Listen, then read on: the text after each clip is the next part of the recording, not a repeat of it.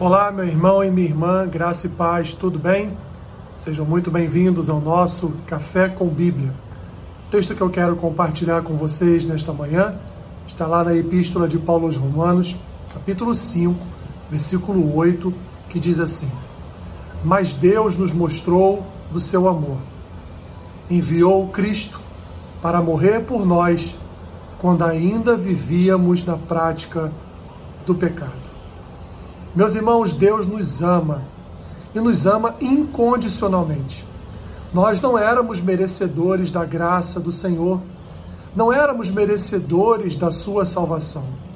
Não éramos merecedores, aliás, não somos merecedores desse favor imerecido. Mas mesmo assim, Deus nos provou do seu amor, como vai dizer também o apóstolo João em uma das suas epístolas.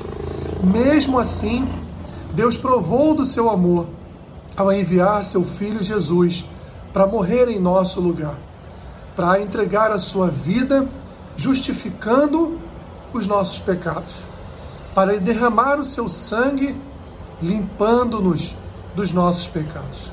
Assim, meu irmão e minha irmã, assim Deus prova do seu amor para com cada um de nós. Então, nunca diga na sua vida que Deus não te ama, pois Deus te ama e como diz aqui Paulo, no capítulo 5, versículo 8 de Romanos, vivíamos na prática do pecado, mas mesmo assim ele enviou Jesus para morrer a nossa morte e nos garantir vida eterna e paz com Deus. Alegre-se nesta manhã, pois Deus te ama e enviou o seu filho como prova do seu amor e no meio de nos salvar e nos libertar das nossas iniquidades e do castigo eterno.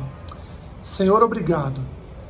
Obrigado porque ao enviar Jesus, além do Senhor provar do seu amor, o Senhor nos salvou. Abençoe o dia do meu irmão e da minha irmã.